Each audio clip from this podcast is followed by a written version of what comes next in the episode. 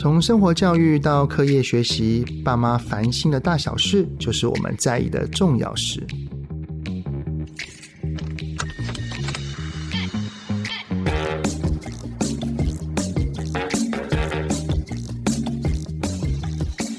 各位听友，你们好，欢迎收听亲子天下 Podcast 节目《爸妈烦什么》，我是主持人、亲子教育讲师魏玮志泽爸。最近哈有一件事情让我很开心哈，因为我们这个节目的小编呢，他有告诉我说，去年哈爸妈烦什么这个节目有一集的主题聊的就是儿童数位素养，而这一集的点阅率啊，还有回馈都非常非常好，是 Podcast 节目的收听冠军，而且不好意思。那一集的来宾是我，我不是当主持人。那一集我是当来宾哈，所以表示说三 C 这个东西，在爸妈的眼中都是非常需要重视的。只是这个三 C 的浪潮哈，真的很难挡，特别是从去年年底一直延续到现在，有一个非常夯的话题，就叫做 Chat GPT。那这个 Chat GPT 可能会改变我们跟甚至是孩子的未来，他的工作、他的学习、他的教育环境，但是。我们又会担心孩子用过多的三 C 会不会有沉迷的现象？那我们今天哈就邀请我的好朋友陈志恒心理师来跟我们一起聊一聊这个话题。让我们欢迎志恒。Hello，泽爸，Hello，各位朋友，大家好，我是志恒。哎，这你之前我记得你有出过一本好书哈，嗯、就叫做《脱颖而出不迷惘》。是，然后他讲的就是如何让爸爸妈妈管理或者是应对孩子这方面的三 C 状况。那我想要以中立的角度来看看你这个就是写过这本书的作者哈，嗯，你自己来怎么看待三 C 跟网络这样子的东西？三 C 网络。这个东西啊，其实我觉得父母担心就两个层次，嗯，一个就是它的内容，一个就是它使用上面有没有办法自我控制，对，大概就是这两个部分。那我觉得可能在还没有进入到内容之前，大部分家长会担心孩子就是没办法下得来，好上得去下不来，没办法自我控制。这个层面，所以我那本书里面其实有一部分是在谈怎么样自我管理，怎么样帮助孩子设限，好做好管理这件事。那另一个我觉得爸妈会担心的就是这个数位的内容怎么样影响到我们的孩子，例如说暴力色情啊，啊，例如说不适应的东西啊，啊，例如说有一些影片呐，啊，就是在孩子耳濡目染之下，可能就是会让孩子啊幼小的心灵可能受到一些影响。那包括现在很火红的 AI 的东西，这些也都是属于内容的部分。那内容的部分，我觉得这是父母哈必须要去理解，就是陪着孩子去接触。你不能不知道他在做什么啦，你不能不知道孩子现在正在打什么电动，或者他正在上网在上什么，在看什么影片，你多少要了解一下，陪着孩子去善用它。我觉得这是一个不可挡的趋势哈，因为连现在 ChatGPT 出来之后，虽然 ChatGPT 它现在只是一个文字。字内容对，但是别的 AI 都已经可以透过我们的描述，然后它自己产生一个非常精美的图像。对，那这方面的趋势，我有个想象哈，就很像是我们以前以前哈要成为一个摄影师，它是一个非常高的门槛，对，你要有很昂贵的设备。你要有很高的技术，你甚至你的后置的那个调整都要非常的高端。但是现在自从手机一出来之后，大家仿佛自己就是摄影师，嗯，我们都在学怎么拍出一个美的照片、好的照片。这就像是现在一样啊，当这些 ChatGPT 的 AI 整个盛行之后，它有可能会改变我们的未来。只是这个未来，我们的孩子绝对是第一个会去遇到的。例如说，像是刚出生的小孩，或者是现在小学的孩子，过了十年、二十年之后，这方面的趋势一定是越来越兴盛，甚至越来越成熟。那你是怎么来看待 ChatGPT 这样子的趋势？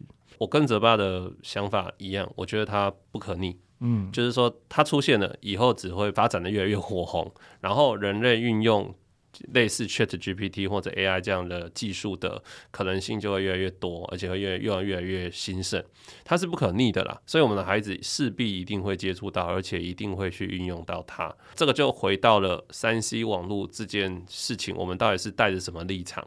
嗯、就是我们其实是要去告诉我们的孩子，或者引导我们的孩子，要把它当工具，而不是把它当玩具。讲到工具这个，之前不是就美国啊大学。对，他的什么报告啊，还是论文等等的，都是用 Chat GPT 整个弄出来的，而且好像很多的老师一开始还看不出来，因为他整天是文情并茂，所有的资讯都很完整。对。对，那我相信，如果当这个越来越盛行，越来越成熟，嗯，我们的孩子如果他真的有一天他做报告，直接就是用 AI 来帮他做完成，嗯，那这个怎么办？对呀，因为确实。ChatGPT 是有能力写出一本论文的哦，嗯，你不要说一篇文章或一个报告，它可能有办法写出一篇学术论文哦。而如果你没有认真去看这个学术论文这个产出的内容的品质的话，那可能你就被糊弄过去了哦。它就是一个作业，它就是一个作品。所以前一阵子确实呢，我们国内有一些大学，他们也在讨论说，可不可以让学生用 ChatGPT。啊，使用 ChatGPT 在考试或交作业或写报告上面，确实有这些讨论。嗯。那国外确实也有一些大学，他们已经就是同意让学生用，因为他觉得，你既然它是个工具，那你就善用它。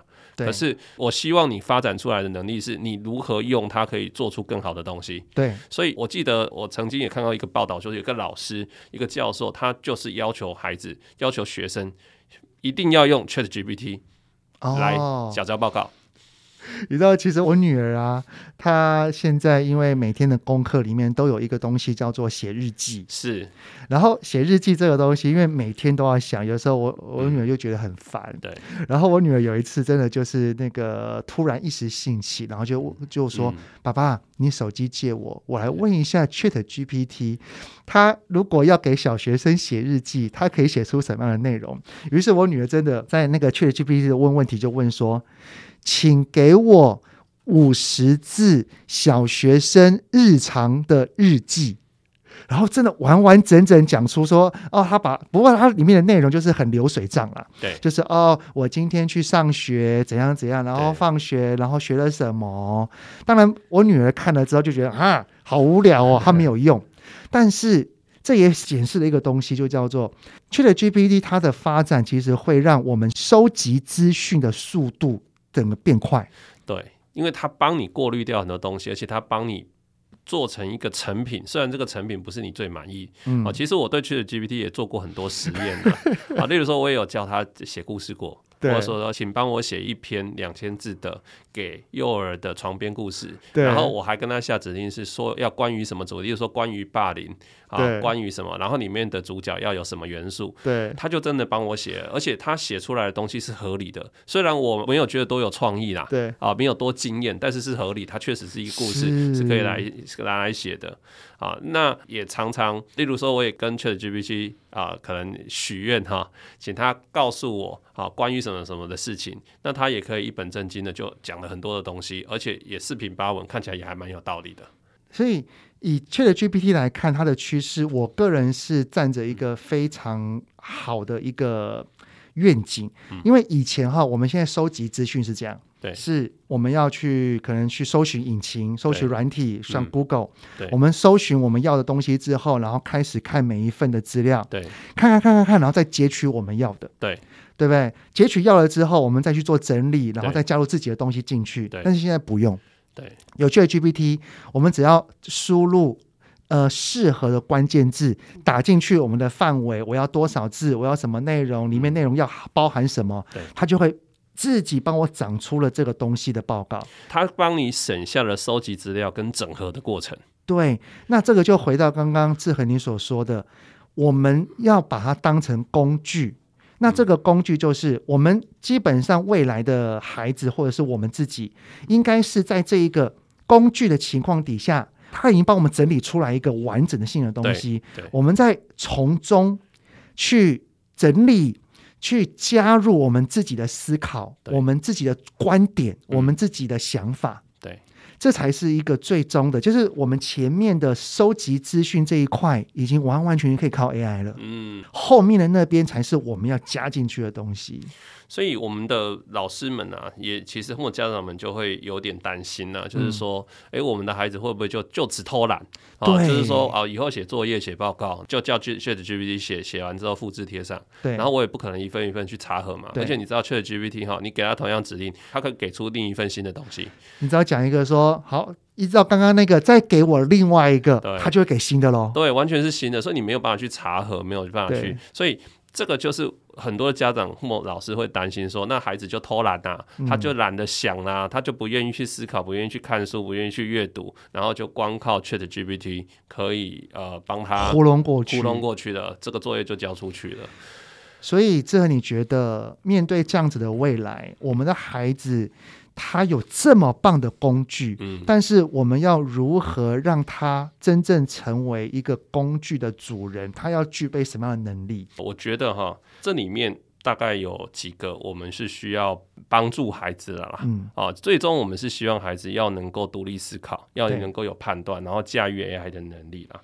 所以我觉得第一个哈，就是家长很需要就要能够监督。我们的孩子，哈，监督也就是陪伴或监督的孩子，到底他在使用 ChatGPT 的时候，他是怎么使用的？嗯，他到底给了什么指令？然后呢，他怎么产生？而这些资料，他是怎么来运用在他的报告上？然后他是怎么去思考这件事？这个是我们可以跟孩子去做讨论的。可以，OK。然后除了这之外，我们还要鼓励孩子独立思考。因为你不能只是相信 ChatGPT，因为我们后来都发现 ChatGPT 它会一本正经、一本正经乱讲话、胡说八道，真的。对，它会看起来洋洋洒洒、很完美的内容，看起来哦，可是里面错误百出。内容是对，然后它其实你也可以反问他哦，你觉得你提供的资料可信吗？它其实就会告诉你，作为一个 AI 好机器人好，然后只是根据资料库，然后你还是需要有你的独立判断。对，好，那再来就是，我觉得就是我们孩子可能在还没有办法有这种比较高层次思考之前，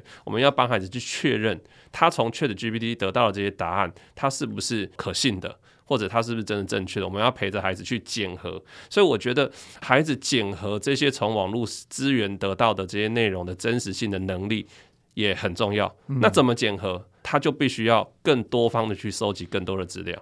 其实这跟有些孩子以前会在 Google 上面找一篇文章就抄嘛，对不对？对对对，像维基百科嘛。对啊，那一样的意思啊，只是 ChatGPT 它是把很多的东西整理好给你，整理给你，可是不代表里面的东西就正确。对，所以必须要更多方的整合。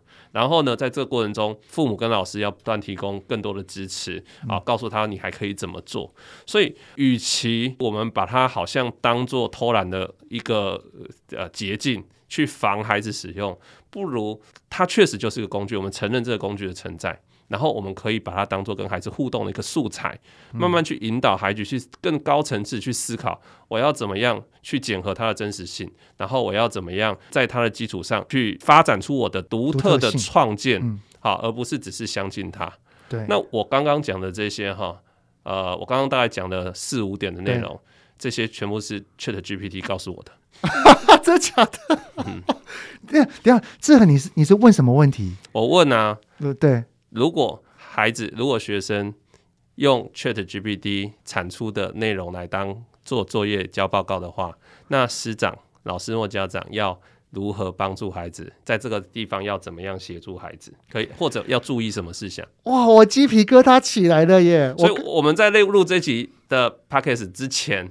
好，因为我知道我们要谈这些，对对对对，所以我就直接问 ChatGPT，你觉得要注意什么？我刚刚完全认为这是一个专业心理师讲的话，哎，我同意啊。但是确实，我刚刚讲的是他整理给我的，只是我用我的话稍微演绎一下，我没有照着念这样子啦。哦、哇塞，OK，甚至我还问哦，我还问 ChatGPT 哦，我问他说，你同意？学生把使用 ChatGPT 得到的资讯直接作为报告或作业缴交给老师吗？你同意这样做法吗？我问他的意见哦，他告诉我，使用 ChatGPT 得到的资讯不能直接作为报告或作业缴交给老师，因为这样做法是抄袭和违反学术诚信的表现，他是反对的。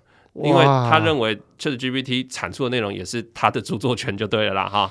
那孩子要自己有自己的呃思考运用，不能照抄过来，否则这个是呃一个剽窃的一个行为。我问他，是他告诉我的，太强大了，哎，这好像跟一个人聊天一样，哎，对呀。那所以刚刚他讲的这些，志恒你是认同的吗？我认同啊。那你有没有自己额外就是哎讲到独立思考了，嗯、那你有没有额外想要补充的？嗯，我我觉得独立思考这件事情哈，嗯、呃，它很抽象，它很抽象，它抽象在于就是我们看到一个资讯，我能不能第一个，我们那最最简单就是我判别它的真伪，对，或者有没有其他的可能性，嗯，或者我表达立场，我同意，那我的理由是什么？我不同意，我的理由是什么？对，那我有没有其他更多的观点？我觉得这些都是独立思考，嗯，这些都算是独立思考。那我们在引导孩子的时候，其实我觉得最高段的老师或家长就在这里，你不是只是教给孩子资讯。让他照着吸收进去、背进去，或者就是你就同意吧啊，而是我在给你资讯之后，你怎么去反刍它？你怎么去理解它？你怎么去思考或应用，或者再发展出更多你的创建出来？嗯，所以我觉得 ChatGPT 它真正考验家长跟老师的就是在这里，老师的教学技术一定要更上一层，必须去思考，让孩子去思考我如何从我得到的这些资讯，好，你同意吗？你不同意是什么原因？好，你有没有你的看法？然后呢，你能不能去检证这个资讯它的真假？我知道你是从 ChatGPT 来的啊，那你怎么知道它是真的？你的证据是什么呢？那你你能得到来源？你可以告诉我吗？我觉得这些才是让孩子可以独立思考、更精进的、更多的引导的策略了。哇，不过这是一个理想状态，因为。我儿子现在是国九嘛，然后这个 p o c k e t 上架的时间，我儿子可能还在水深火，或者是已经解脱了。是，但是陪伴我儿子这三年的国中生涯，哈，嗯，我知道有蛮多老师的都是非常的热忱，对，很想要把这些独立思考的东西带给孩子，嗯，但是他每一科，不管是国文、数学、社会、自然，然后自然又有分地科、生物、理化，布拉布拉布拉。每一个孩子，光是要把所有的科目都把它呃读懂基础，对，进而要能够精熟，对，就要花非常多的时间了。更不要讲老师都还要赶课，对。当不断的赶课情况底下，哪有时间来这边跟您用一个论点，我们好好的引引领思考、思辨，然后提出不同的讲法，讲出每个人的观点。没有时间哎，所以啊，你看哦，这更凸显了 ChatGPT 的重要性，对不对？为什么？嗯、你看哦，我们的孩子，国九的孩子，或者我们高三的孩子，他要把这三年所学这么多东西，全部庞大的东西塞进脑袋里面，才能够应付考试。嗯，可是呢，长大之后，这些知识大部分用不到。或者我们现在现在像我们现在哈，呃，也没多老了哈，大概就是从学校毕业，大概离开我们的求学生涯大概两三年的时间了，二十三年了，二十三年了。好，那其实我们高中学什么？我们国中学什么？我们早忘了吧？蛮多都忘了，对，很多忘了。而我们现在真的有需要再用到的时候。我们一定要去回去翻书或者上网查，对不对？对，OK。所以这么庞大的这些知识，其实它是占我们脑袋的空间，但是我们又事实上真的也用不太到，嗯、啊，不会无时无刻用到，我们不需要一直它记一辈子。所以，呃，ChatGPT 让我们很方便的可以把这些东西提取出来。对，那我们就应该其实是去善用它。那我觉得在基础学习上面，例如说国小、国中，好这些基础学习的理解，还有基础的有些东西，它确实有必要就是扎根的去学习，而它不能偷懒的。可是到更高的境界，例如说到高中的时候，啊，就可以用比较，例如说一些任务导向、问题解决的方式，或者爸爸妈妈平常在生活里面，在家庭生活互动的时候，遇到一些困难，跟孩子家庭遇到困难，我们就可以引导孩子。那诶，ChatGPT 你要不要去问问他啊？我就会想哦，如果今天我女儿遇到了一个问题，就是她跟同学之间有纷争，那你要不要去问问 ChatGPT？我会直接邀请他。我知道有个人他可以帮你回答，爸爸可能不太会回答，你问你问问他好不好？我可能就引导他坐在电脑前面，然后呢，呃，可能告诉他说，你要问什么问题才会得到你要的答案？连问问题都是一个 ChatGPT 可以学习的事情啊！真的，我觉得。三 C 它其实就是一个工具，对，端看使用的人怎么使用它。对，只是就回到刚刚那一个所谓的独立思考这件事情来看的话，哈、嗯，假设我们的孩子他就是真的用 ChatGPT 做报告，对，爸爸妈妈，你觉得要怎么去对话也好，或者是确认也好，是可以有机会找得出来我们的孩子。他是用这种捷径的方式去完成的，而不是用自自己思考或整理的。要怎么确认说孩子到底这个报告是他写的还是他抄的？对对对对对。其实其实最简单的方式哈，就是问他，问他就是对话，就他能不能用他的语言把这些内容说出来？你讲啊，这什么意思？说。所以也是论文发表要口试嘛。那孩子就说对对就是这样啊，对啊，我已经写出来，你看呐、啊。好，就是我我们透过问问题啦。通过对话问问题，我们就知道，哎，孩子是不是真的理解，还是他是囫囵吞枣？因为确实哈，就算不是 ChatGPT，孩子上网找资料也会自己东拼西凑，然后凑出来也是一本正经但胡说八道。为什么？因为他没有完全理解消化，所以他其实自己也说不出来。他只是想把资料凑出来，看起来完整，有表面效度啦。可是呢，内容不可信。嗯，确实有这个问题。那这个一问一对话就知道了。因为我刚刚会用那个，你说啊，这怎么做的？是什么意思？其实这样子的语气哈，就会让孩子觉得你在质疑我，对对对，你根本不相信我，我干嘛要跟你讲？然后就是说我不想说，就是我做完了，我不管，我不管你给我重做，我不要，为什么一定要重做？就容易杠上了，对不对？对对。所以我们要问话，可以用稍微一个平和、带着好奇的语气。哎，儿子，你这个主题很有意思，哎，嗯，你这个意思是什么？哎，爸爸。宝宝好像看的不是很明白，你可以告诉我吗？嗯，然后就可以观察孩子的回应方式，对不对？对，我大概就会说，我爸爸老花眼的，要看这么多字哦，看不太看不太下去。大概跟我讲一下好好，大概跟我讲一下好了啊，看他们那能不能用自己的话语说出来。嗯、即使他就算是抄的，他有认真看过里面的内容，充分理解，他能够口述出来，也蛮厉害。我都觉得是不错的事情。是啊，这这就是跟 Google 一样嘛。对，嗯。只是那如果我们真的发现到孩子他就是复制贴上，对，他也没有经过整理，嗯，然后他也没有那个讲出个人的主要观点，嗯、对，那我们可能当然第一步还是要先去了解他为何要这样子做嘛，对对，他可能是时间不够，对，他可能是不想耽误同学做报告，对，对。或者是他觉得时间太晚，他想要去做别的事情，嗯、他有他的原因存在，对。那我们要怎么接下来去让他明白，他只是一个工具，而你应该要具备什么样的能力？我觉得我们要怎么去跟孩子说这这一块？我觉得这个时候大人的示范很重要。嗯，例如说，我们都拿 ChatGPT 做什么？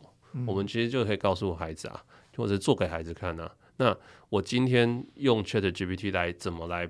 帮助我解决什么问题？嗯，有时候我跟我女儿讲说，我要上泽爸的节目，我们谈到 ChatGPT 啊，在跟孩子互动上，那我就问 ChatGPT 他的看法是什么，然后我再经过整理。把我的意见加进去，我就形成了一个可以跟泽爸对话的素材了。好，那它就是一个工具了嘛，对不对？我就让我的孩子去看到他在生活中怎么协助我，或者我们一起引导他一起来啊运用这个 ChatGPT。我觉得这是最最快速、最实用的啦。嗯、那甚至我们都可以跟孩子说，呃，ChatGPT 可以帮你写日记，没问题啊。可是他写的可能没有你好啊，你要不要来赢过他，或者你参考他的看看？我们写日记，我们以前写作文也会看那个作文范本嘛，对不对？参考啊，也会做作文范本啊，然后有时候也不小心偷抄个一两段嘛，对不对？一定的啦，对呀、啊，一些金句搞不好都是拿别人的。对，然后我们都以为老师不知道，啊，说不定就老师也知道，好不好？对呀、啊，那没有关系，反正我们也可以跟孩子讲说，这些东西都值得参考。那我们可不可以在？参考的时候，我们突破它，我们写的比他好啊！你觉得他写的无聊，那你可以写的比他更好嘛？嗯，对不对？那我们来试试看。然后当孩子写出来之后，我们也大概看一下，我们就可以问他讲说：哎、嗯，哪一些你是参考 ChatGPT 的？哪一些是你自己的？嗯、那你有整理过什么吗？嗯。然后当孩子如果有说出一些东西，说：哦，这个是我觉得怎样怎样怎样。我们就可以称赞他了。对，哎，我觉得你的观点比他讲的还要更好。哎，嗯，原本 ChatGPT 所整理出来的东西都是很平面的，是，但是就是加上你的这个观点，让这整篇的东西更突出，讲得更好。对，就可以让他明白到说，人的主观意见、人的思维，嗯，永远是要比。AI 更前面的东西，对我这我觉得这又牵扯到一个东西，叫做表达技巧或写写作技巧。嗯，哦，因为你看 ChatGPT 它回答你的东西，其实就是四平八稳。对，真的。对，四平八稳，然后面面俱到。嗯，但是呢，深度其实也还好。对，啊，就是如果要打分数的话，大概六七十分，OK 啦。OK，可以。可是它没有办法让人感觉到呃更好，是因为我觉得它的表达或描述没有感情啊。嗯，哦，他的这个文字里面没有那种触动人心的地方，即使有，都很像是写小说一般。对，就是你知道有一次，我也我也像那个志恒你一样，我也去、嗯、去去测试他，是，然后我就测试一个说，呃，请以泽泽为孩子写出一篇很感人的父子对话。是。然后请请写在五百字以内，我真的这样写哦。嗯，就它里面写出来的是，哦，爸爸有一天开着车子载着他的儿子，儿子默默流下了眼泪。爸爸就问他说：“你在哭什么呢？你可以跟爸爸说吗？”然后这个儿子就说：“我……”他就讲述了他在学业上的一些挫折等等的。然后我看了，对，有都符合。主角是孩子泽泽，然后的确是父子对话，的确是也有感人，但是我我好像在看一篇小说一样，对，或者会觉得这个题材这个呈现的情节，嗯，没有什么特别，就这样，而且很明显，如果我把它整个完整贴到我的粉砖上，一定看得出来，它没有我的那种。写的笔触，对，没有那个溃靠啦，对，哎，没有那个溃靠，就是它就是一个很四平八稳，四平八稳的，很很安全。但甚至它还会过度矫情，真的，对，它还会有点洒狗血。啊，所以它它就失去了人本身，我们每一个人独特的那个创建在里面，真的。所以我非常认同刚刚志恒所说的，哎、嗯，不过这好像是 ChatGPT 讲的，是是他讲的。要能够好好的运用 ChatGPT，就是必须我们使用它的这个人要有独特的见解，并且要有个人的特色。我们把它当做一个。能够尽快替我们收集好资讯的一个工具，嗯、只要我们能够拥有前面所讲这两个东西，对，我们就可以把这个东西运用的非常的良好。那我觉得 ChatGPT 还让我们的孩子可以训练一个问题，就是你想要得到多好的答案，嗯、你就要多会问问题。哎，这个这倒是真的，对，这倒是真的。你你问蠢问题，他就给你蠢答案呐、啊，真的啊。你你问太开放问题，你就会得到很空泛的答案嘛，对不对？嗯、那我觉得这也是一样，因为我们我们也是常常在外面演讲哈，听很多家长或老师或听众在问问题，我们也常常 suffer 哈，呃，你到底要问什么？有些要么就是很空泛，要么就是他把细节讲太多，我们还没有回答，他就已经讲了快十分钟，他的那个事情的细节了，没有重点。对对对，对，那或者我们。回答了半天才发现，我们回答的不是他想问的，的对，所以不符合。所以我们孩子怎么问问题，能不能问出一个好问题来得到你要的答案，这也是一个很重要的一个训练呐。这倒是真的。哎，那 ChatGPT 刚好给我们这样子一个很好的一个工具哈，可以去训练孩子问问题。而且我觉得我们就是让孩子去问 ChatGPT 问题是很好玩的。嗯，他会。为了好玩而不断的去尝试怎么问问题。对。不过一个人，特别是孩子哈，他会去问 ChatGPT 问题，不代表他会问老师问题 或问爸妈问题。对。不过这都是一个训练啦，嗯、训练他的这个问问题的逻辑。对对，要怎么去浓缩，要怎么去把重点标出来。对。不过当然，就是 ChatGPT 不会批评人啊。啊，他他不会否定的，他不会有情绪嘛？就是你问问问问蠢问题，他不会说你这问什么蠢问题，这种问题还敢问啊？他不会甚，甚至很好笑。嗯、呃，关于这个问题，因为我是 AI 机器人，所以可能没有。对，有他的回答还蛮好笑的。他他会先解释一下，然后让你知道说有一些他是有一些限制的啦。嗯，对对。所以关于这个 ChatGPT 哈。我觉真的就像刚刚志恒所说的，我们要培养孩子的独特性，嗯、培养孩子的思考能力，嗯、这都是以后他如何善用这个工具很重要、重要要去培养的东西。嗯、那另外一个就叫做辨别这个内容的是与非。对，就像刚刚所讲的嘛，其实 ChatGPT 它有时候就是一本正经乱讲话，对，哦，胡说八道。像有一次哈，我就问说，哎、嗯，你认识泽爸的儿子泽泽吗？嗯、然后 ChatGPT 竟然回我说，哦，泽爸魏伟志，亲职教育讲师，他有两个儿子。一个是魏哲哲，一个是魏哲言，然后就就把这两个人哈讲的好详细哦，然后还还讲到就是说哦，魏哲哲呢，他还在哲爸的著作里面担任插画的工作。嗯，我心里想你在讲什么东西呀、啊，对不对？所以有的时候他虽然讲的很四平八稳，对，但是内容不一定是准确的，或者是他在胡诌的。对那这个时候我们要怎么培养孩子能够拥有判断能力？我一直觉得哈，其实不管是阅读 ChatGPT 或是阅读其他的文本，ChatGPT 产出的内容也是文本，对，甚至影像任何东西，所有的这些我们都是要带着孩子保持一个质疑，像是现在新闻标题也是啊，对啊，对啊，哦，特别是现在网络新生，那新闻的标题都很耸动嘛，我们有没有媒体试读的这个素养？好，或者我们能不能带一个质疑去思考，它合理吗？哪有没有哪边怪怪的，而不是完全一网打尽的就把它全部都照单全收。嗯，好，那尽信书不如无书嘛，是不是？那所以很多时候这个也是都是对亲子对话的素材啦。我们都可以带着孩子去，今天一个文本在那边，我们带着他去理解，理解完之后，我们可不可以提对他提出质疑？这真的有道理吗？一定是这样吗？嗯好，那例如说，我之前写了一篇文章，因为我女儿问我说，哈，那个人是怎么来，人是谁生的？哈，她问我说，世界上第一个人，哈，是男人还是女人？我说我不知道。然后她就问我说，那第一个人是谁生的？我说是他爸爸妈妈生的。然后我女儿就说，就就就觉得我等于没回答。那这是鸡生蛋，蛋生鸡的概念啊。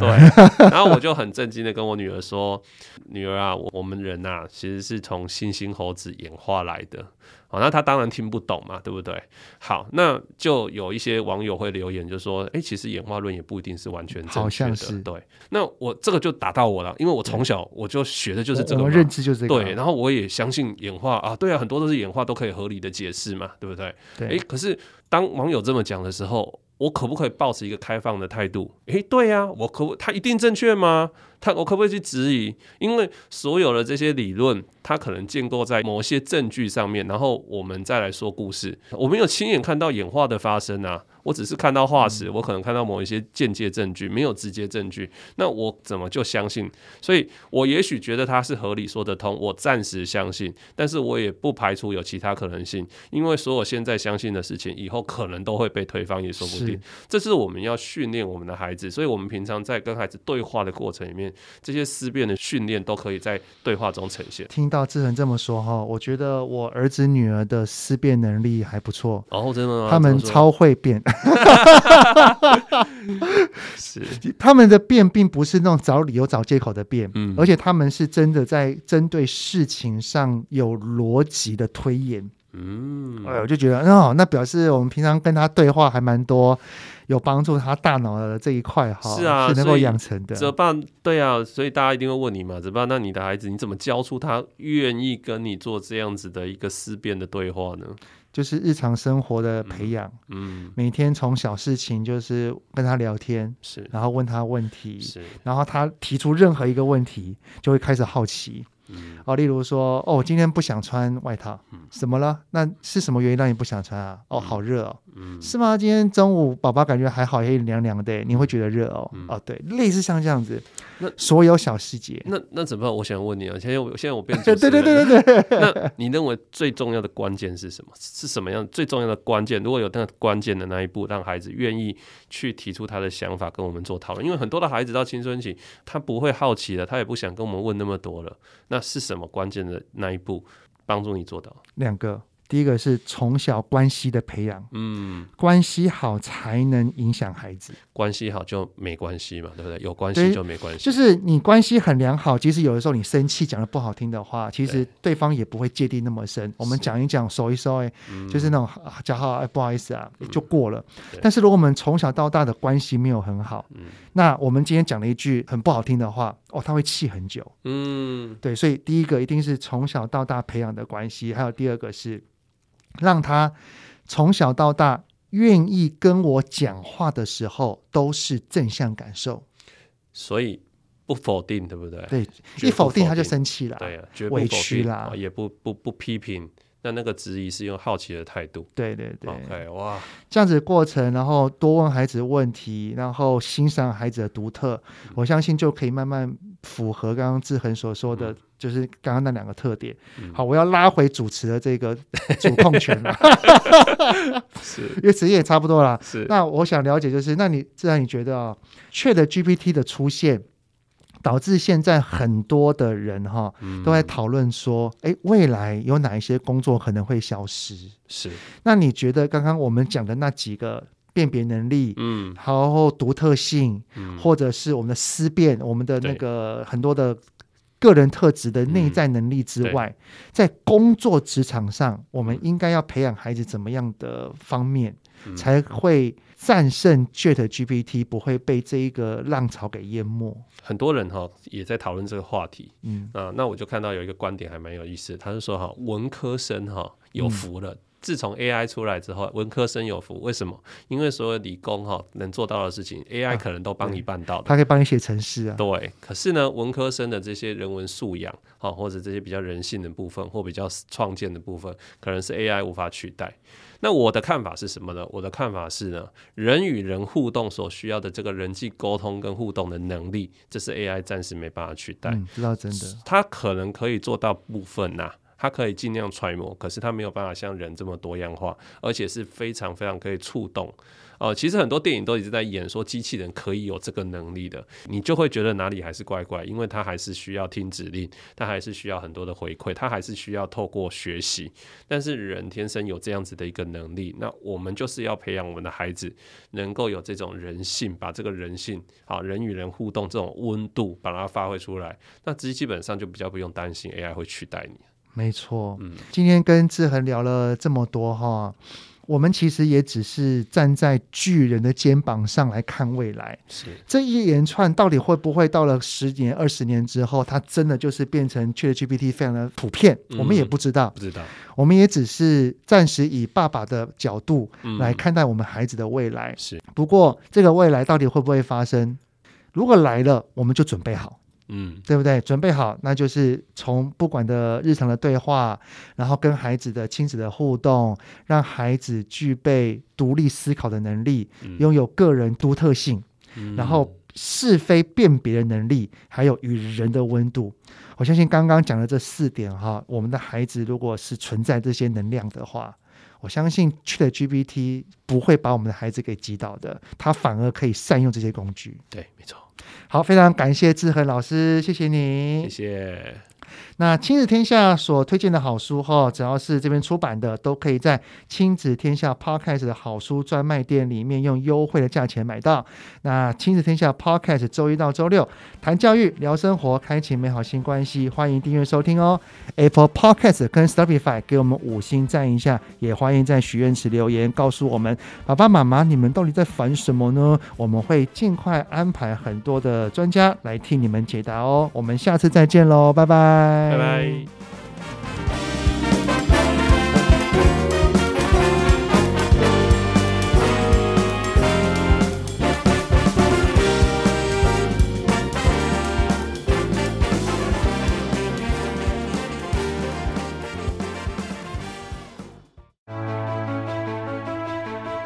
孩子爱动手做，该选普通高中还是技术型高中？没考上明星高中，要选社区高中还是私中？当孩子缺乏学习动机或者兴趣跟你期待的不同，要怎么沟通？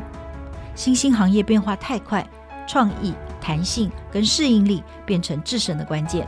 爸妈如何陪伴孩子探索自我、了解未来，找到最适合孩子的升学路？